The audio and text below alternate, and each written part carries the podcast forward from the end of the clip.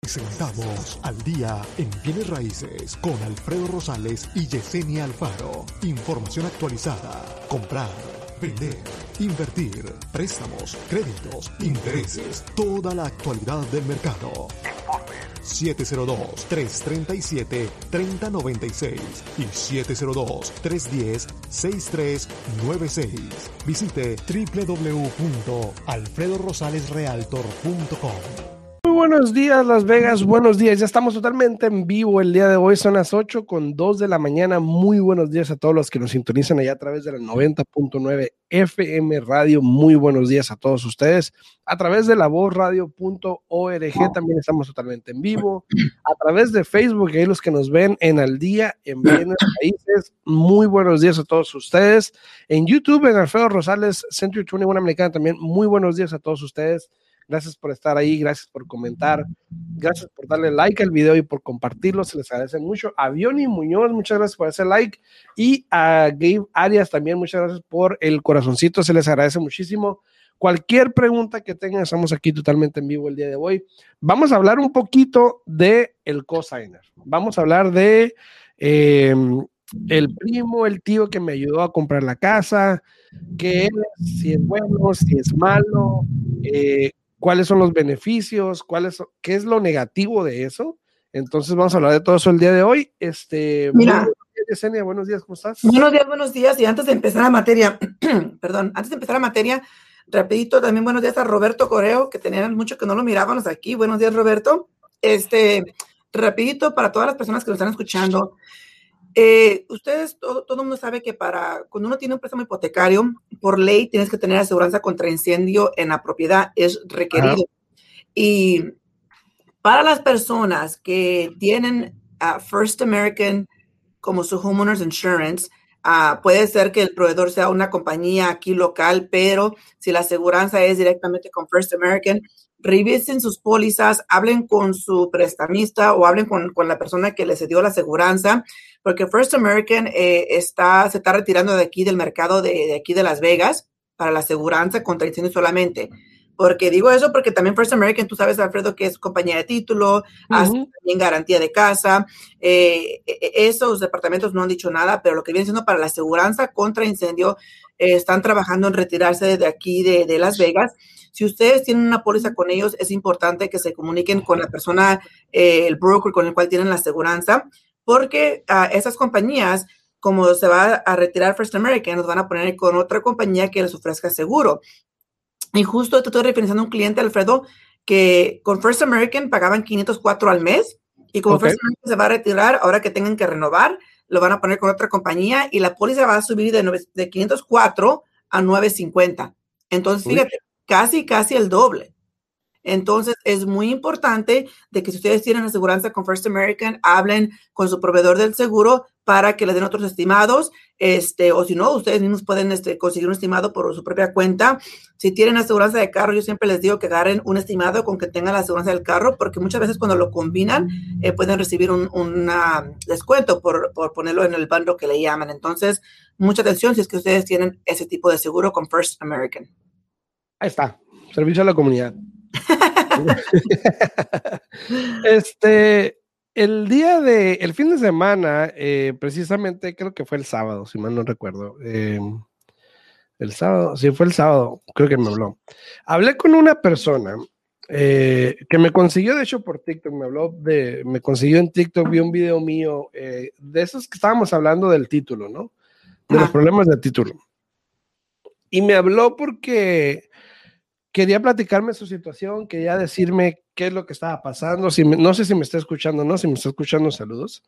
Este, a todos los que están ahí también, muchas gracias por el like al video. Este, Alonso, a Miguel, a, a ya lo había dicho, a todos los que están ahí, gracias por darle like al video y compartir. Si tienen alguna pregunta, estamos totalmente en vivo, nos la pueden hacer llegar aquí en los comentarios. Y también a los que están en la radio, eh, escuchándonos por la 90.9, nos pueden hablar al 702 437 6777 702 437 6777 ahí con mucho gusto Alexis les va a tomar la pregunta para poderla eh, contestar, ¿ok? Entonces, el fin de semana yo estaba hablando con una señora, que no voy a decir nombres, ¿verdad? Y la situación que me estaba contando ella es muy peculiar y es muy común, ¿ok? Pasa mucho. Uno, ella es casada, ¿ok? Ella tiene papeles, el esposo no. Ella cuando compró la casa, obviamente el esposo no podía estar en el préstamo y como tú sabes, Yesenia, pues no se puede usar el ingreso del esposo. Claro. Pero hay situaciones y hay veces que, por ejemplo, este, saludos a Juan Barba, saluditos Juan. Y buenos, días, buenos días, Juan. Buenos días, buenos días. Hay veces y hay situaciones donde una pareja o una persona, bueno, una pareja, vamos a decir, agarra un cosigner porque como el esposo no puede estar en el préstamo, pero tiene ingreso, dicen, bueno, voy a agarrar un cosigner para que nos ayude a comprar, aunque el precio suba, aunque el pago suba, porque pues mi esposo y yo podemos hacerlo, ¿no? Claro. Simplemente en papel no podemos por la cuestión legal y todo esto.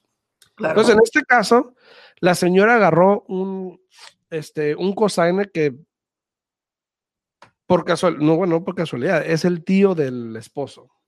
¿okay? Ahora, hay que aclarar, Alfredo, que hay una diferencia entre co-borrower y co-signer. Sí, ahorita entramos a eso, ahorita entramos a, A eso. ver, Sí, entonces la señora agarró un cosigner, que en este caso es el tío del esposo, ¿ok?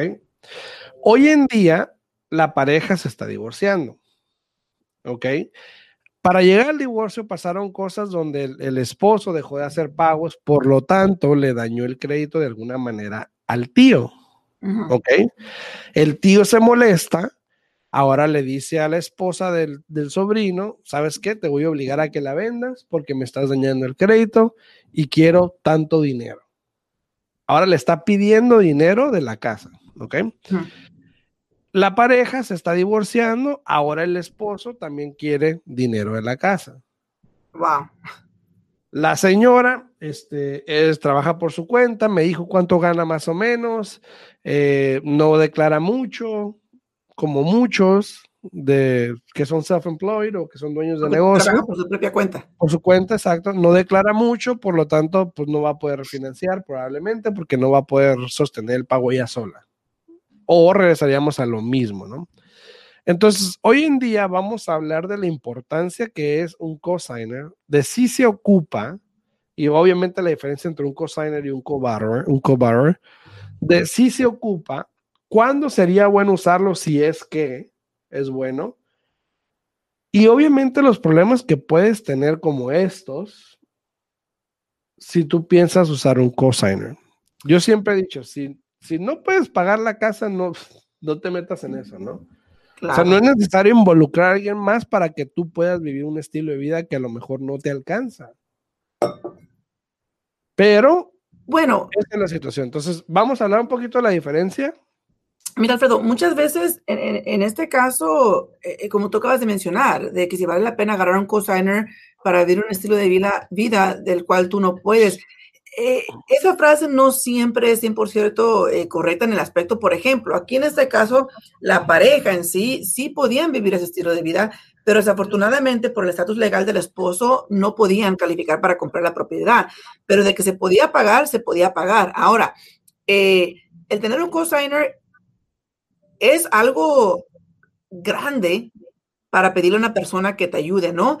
Eh, porque, por ejemplo, si tú vas a pedirle la firma a alguien que te ayude a comprar la casa porque tú no calificas, eh, es una gran responsabilidad porque ahora, eh, como en este caso, ¿no? Si ellos no hicieron un pago, le afectan el crédito a la otra persona. Y quiero pensar que se hayan sentado a hablar con esa persona antes de dejar de dar los pagos, lo cual nunca lo hacen. Pero ¿sabes qué pasa? Muchas veces las historias que yo encuentro es de que yo soy el segundo, yo no importo. El primero es él. Eso siempre pasa. Y una persona usa esa táctica para agarrar a alguien a veces a que le ayude a hacer un cosa. Tú vas a ser el segundo, no te preocupes. No Yo te voy a ser responsable. Y no es así. Exacto. Exacto. En- entonces, a lo que voy en este caso es lo siguiente, mira, eh, eh, es triste porque si la persona ya te hizo el favor de ayudarte a darte la firma para poder calificar para comprar tu casa, y si tú estás batallando en dar los pagos de esa propiedad y que no hables con la persona que te dio el favor antes de dejar de dar pagos, es bastante triste. Y te digo porque me, ha pasado a mí con conocidos de que desafortunadamente piden el favor y después no pueden hacer el pago y, y no le dicen a la otra persona, porque potencialmente la otra persona puede salir con una solución. ¿Sabes qué? Mira, yo te ayudo a pagar la casa mientras tanto, en lo que te recuperas, pero ya estamos mirando que no vas a poder pagarla, hay que vender la casa y ya de ahí me pagas de regreso los pagos que yo he dado, porque al final del día la casa no es mía, eh, qué sé yo, se, se, se quedan, se, se ponen de acuerdo en un plan para no arruinarle el crédito a la otra persona, pero que no digas nada y que le arruines el crédito a la otra persona, o sea, la mera verdad, está muy mal eso, muy mal, porque esa persona con confianza o por la relación que tienen de familia, de amistad, te hizo el favor de darte la firma y que ahora tú Exacto. le arruines el crédito, eh, es, es, algo bastante triste porque te afecta tu crédito por mucho tiempo. Incluso eh, si esa otra persona quiere refinanciar su propia casa y tuvieron pagos tardes en la hipoteca, no van a poder hacer nada por causa de esa otra propiedad. Y, si ocupas... y, ahí, y ahí es, y ahí es cuando la gente se da cuenta de que la otra persona le está fallando porque van a sacar un crédito, Ajá. porque van a comprar una casa. Yo una vez eh, ayudé a un cliente que quería comprar una casa. La esposa no sabía que el esposo le había ayudado a un amigo a calificar para una casa y la respuesta de él fue esa. Ah, no, pero yo soy el segundo, eso no importa. Y yo, ¿cómo que no importa? ¿En, claro ¿en qué tierra no importa? Porque aquí sí.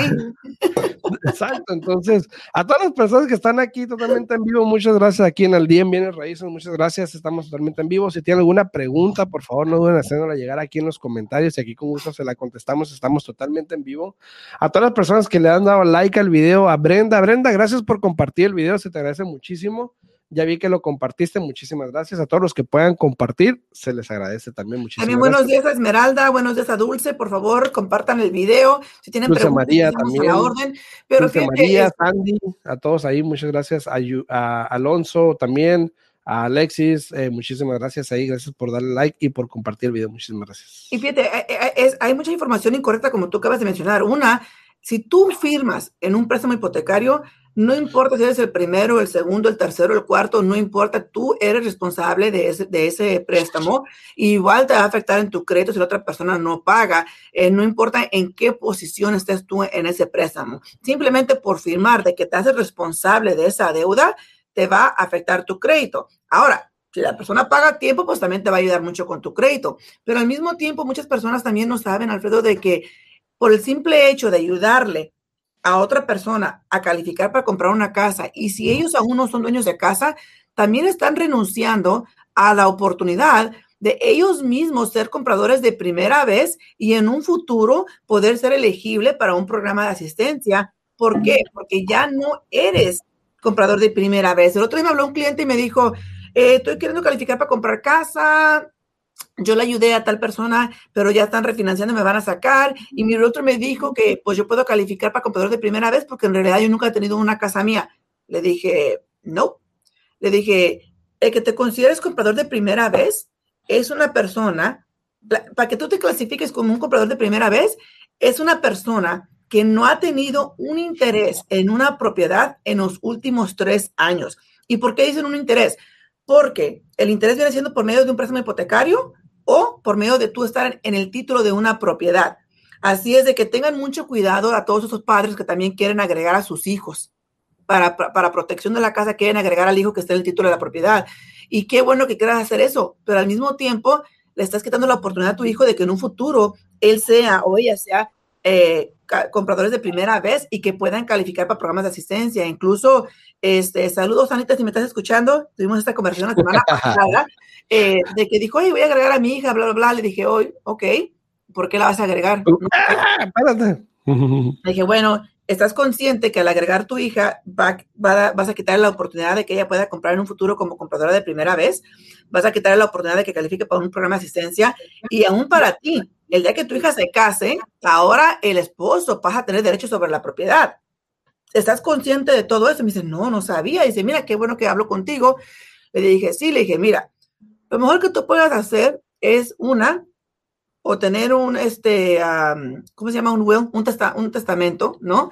Eh, o dos, es muy importante que pongas la propiedad bajo un trust. Y para eso puedes ir con un paralegal que te puede ayudar a poner la propiedad bajo un trust y el trust va a estipular ahí exactamente qué quieres tú que pase con todos sus bienes el día que te pase algo. Ahora, hay que recordar, como hablamos la semana pasada, el trust no es un documento público. So, es importante que tú ahora sí que lo protejas con tu vida y que sepas dónde está y que, que Dios no lo quiera, tú llegas a fallar o cualquier cosa, que la persona que tú estás dejando como encargado de tus cosas sepa dónde está ese documento O y que alguien. sea una persona de confianza que sí lo vaya a entregar. Porque si no te imaginas, Sí, es un problema, es un problema. Y, y, y todo eso se viene por esa llamada del fin de semana, como te digo. Un cosigner, eh, me ha tocado situaciones donde, un co-borrower. eh, bueno, cosigner o cobar, por ejemplo. Es, me ha que- es que, es que- es que el cosigner, Alfredo, no está en título, so no tiene ningún derecho. Sí, nomás en el préstamo y no vive en la propiedad. Por, por ejemplo, el caso que tú mencionaste, si es un cosigner, él no importa si firma o no firma, la otra persona puede vender la casa sin tomarlo a él en consideración. Porque él no está en el título de la casa, nada más está en el préstamo. So, Sí, pero so- como le dañó el préstamo, y- pues sí, pero ¿y qué tiene? Él no puede obligarla a nada porque él no tiene ningún derecho en la propiedad. O la señora si quiere vende, si no quiere no vende. pues ahí ya es situación diferente. Yo ahí ya, No, yo, yo obviamente, sé que es situación diferente, pero a lo legal lo que te digo es de que él no tiene ni voz ni voto en esta propiedad, porque el momento que tú decides ser un co-signer y no un co-borrower, ahí pierdes muchos derechos. Y por eso es que yo siempre digo a las personas, tienen que asesorarse de cómo van a hacer ese préstamo. Por ejemplo, las personas que están calificando con el programa de- de- del Home is Possible, para las personas que no saben, las personas que están comprando con el programa del Home is Possible, ese programa te permite que tengas un co-signer, que es una persona que va a entrar contigo en el préstamo para ayudarte a calificar, pero no puede estar en el título de la casa. ¿Y qué pero pasa? puede tener casa esa persona. Esa persona puede tener casa, pero ¿qué pasa ahí? Esta persona se está echando el compromiso encima de la deuda y no tiene ningún respaldo porque no está en el título de esa casa. Pero al igual, si no se hacen los pagos, igual le va a dañar el crédito. Le va a dañar el crédito, pero lo que voy es de que no se requiere ni una firma de esa persona para poder vender la propiedad en un futuro o para poder refinanciar. Listo, listo. Entonces, si vas a agarrar a alguien para estas situaciones, sabemos que tiene que ser de confianza, esa es una. Pero sabemos también que el dinero cambia a las personas. Exacto. Sabemos que cuando hay dinero involucrado, el parentesco se pierde. Entonces, tengan cuidado en ese aspecto. Sí, yo a veces digo, si no, si no puedes tú sola, no te metas con nadie más.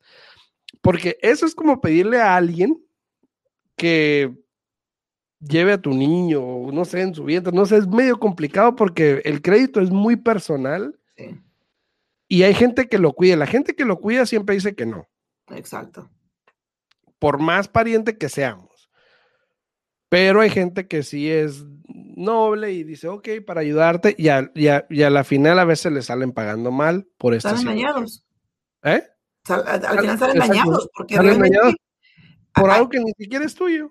Hay muchas personas que, que lo toman muy ligeramente eso del crédito, ¿no? Bueno, es que es para mi hija y me pidió el favor. Ok, pero el día de mañana que tu hija no pueda pagar, va, va a tomarlo o va a considerarlo igual de venir a hablar contigo primero, mamá, mira, no puedo con los pagos, a ver qué se puede hacer, o simplemente por la vergüenza y por la pena de no hacerlo, no te va a decir nada hasta que ya le estén quitando la propiedad. Y te digo porque ha pasado muchas, muchas veces exactamente eso, de que la persona por la vergüenza o por la pena no hablan con la persona que les dio la firma para llegar a un acuerdo o para llegar a un plan y decir, ¿sabes qué? Esto y esto y esto. Eh, no tienes idea cuántas veces yo miro eso en el crédito y tienes razón, Alfredo, me ha tocado sentarme con clientes que no saben que tienen pagos tardes en, en- en hipotecas o en carros cuando le dan la firma para un carro a otra persona y ya cuando vienen a calificar para agarrar crédito ellos por sí mismos es cuando se dan cuenta de todo lo que está pasando. Claro, porque no, mon- no monitorean su crédito y obviamente, pues, porque piensa que no les afecta. No, y lo que pasa es de que, por por ejemplo, si tú me dices la firma a mí, todo el papeleo me llega a mí. El que no está dando pagos me llega a mí, a ti no te llega nada, so tú ni cuenta te das. Exacto, exacto. A todos los que están aquí totalmente en vivo en el Día en Bienes Raíces, mucho gusto, gracias por pasar por acá.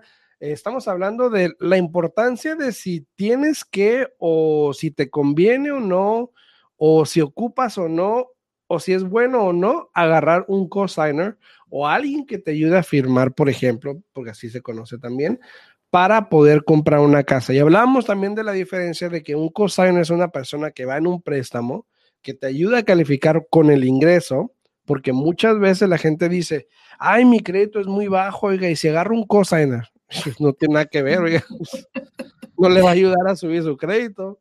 Exactamente, porque siempre usan el crédito más bajo de, de, cualquier persona que vaya a calificar para un préstamo hipotecario. Exacto, exacto. Entonces, eh, el cosigner no tiene nada que ver con el crédito. La única razón que la gente agarra un cosigner es para aumentar el ingreso para poder calificar para más. Para un precio más alto. Exacto. Y estamos hablando de un cosigner que es una persona que no va a vivir con usted en la propiedad, que pudiese estar en otro estado, si bien sea, en California, en New México, en Texas, en donde sea. No tiene que estar aquí físicamente. Eh, a diferencia de un co-borrower que va a vivir en la propiedad. No. ¿Un borrower no?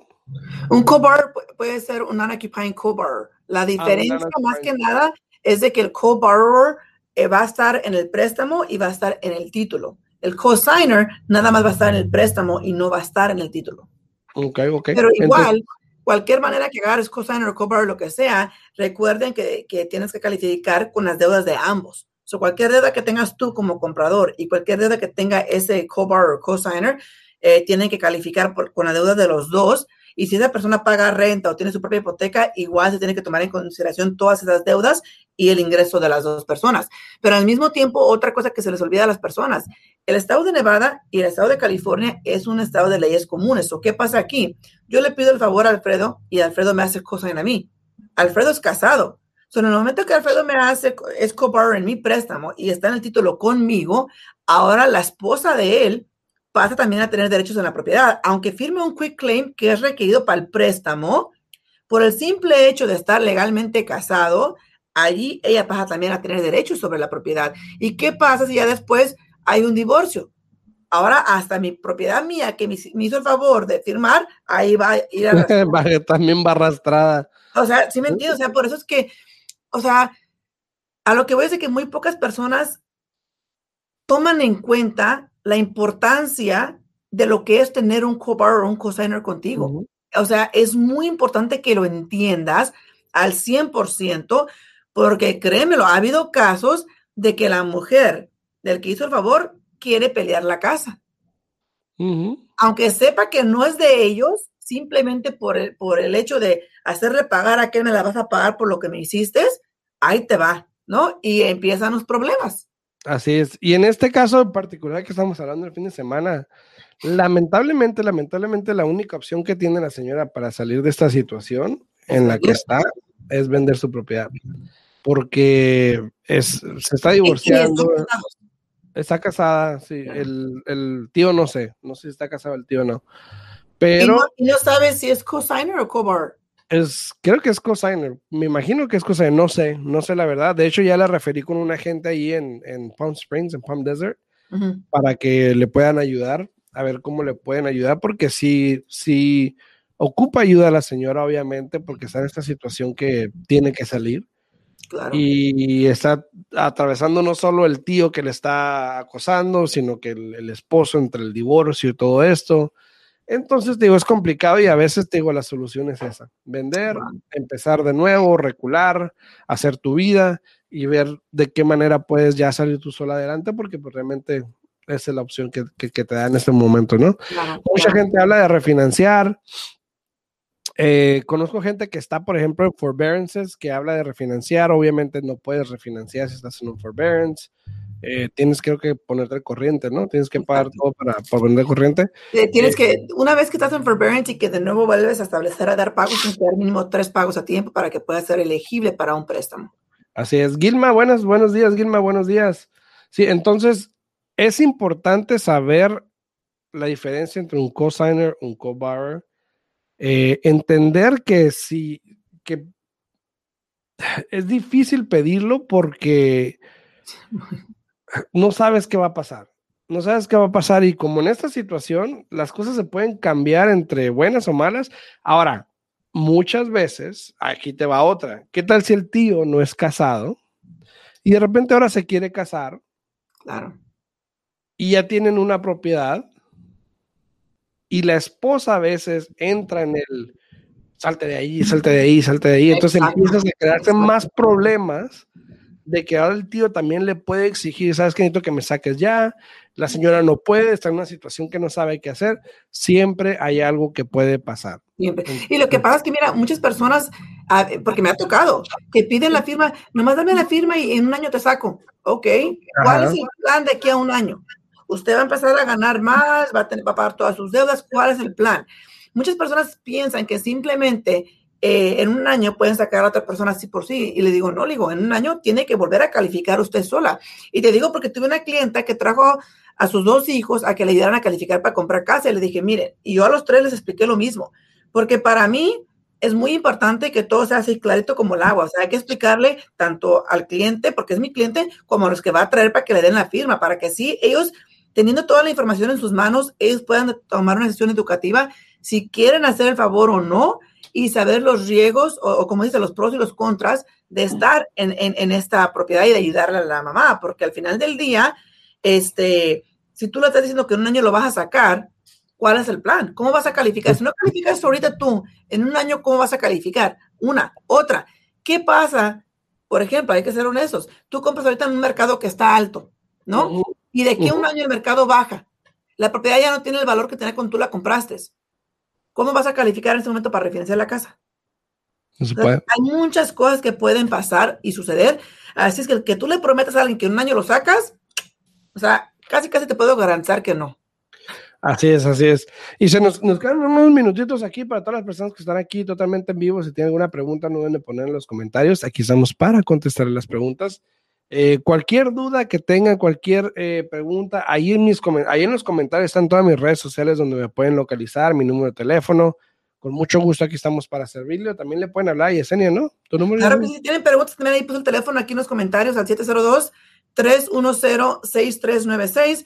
De nuevo, 702-310-6396 y con mucho gusto se pueden comunicar aquí con nosotros para poder orientarles. Eso del título es un tema muy delicado, Alfredo, eh, que como dijimos el jueves pasado, podemos estar aquí todo el día platicando y conversando sobre eso desde el título.